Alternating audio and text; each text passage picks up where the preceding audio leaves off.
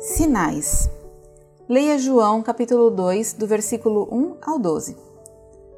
Quando o responsável pela festa provou a água transformada em vinho, ele não sabia de onde tinha vindo, por mais que os serventes que haviam tirado a água soubessem.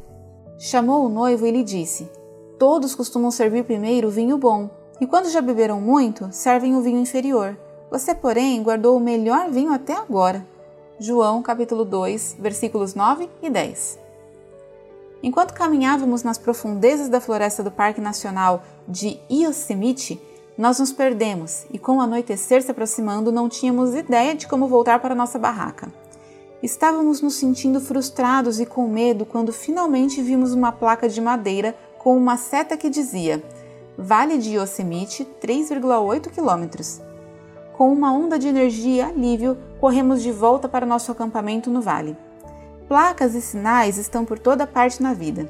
Sinais direcionais em trilhas, sinais de alerta nas estradas, alertas em nossos telefones ou luzes indicadoras em nossos carros. O propósito de qualquer sinal é nos alertar para algo além dele próprio.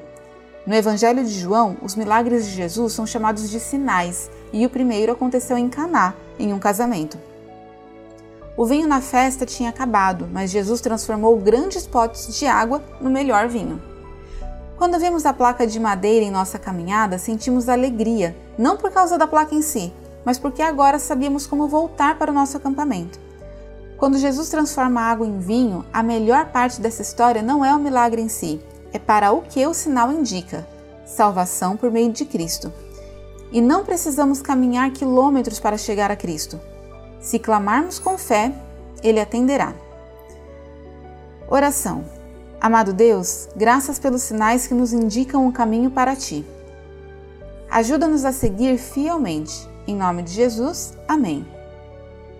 Pensamento para o dia: Os milagres de Jesus nos apontam para a salvação.